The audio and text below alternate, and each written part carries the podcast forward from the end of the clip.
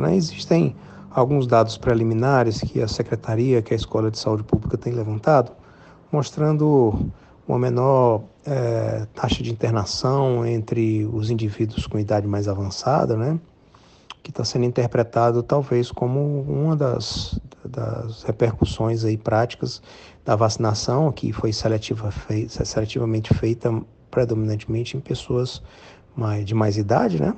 E coincidentemente ou não, né? Aparentemente essas pessoas estão tendo uma, uma internação, está sendo menos frequente do que anterior. E outro dado também que a Escola de Saúde Pública levantou e foi divulgado, né?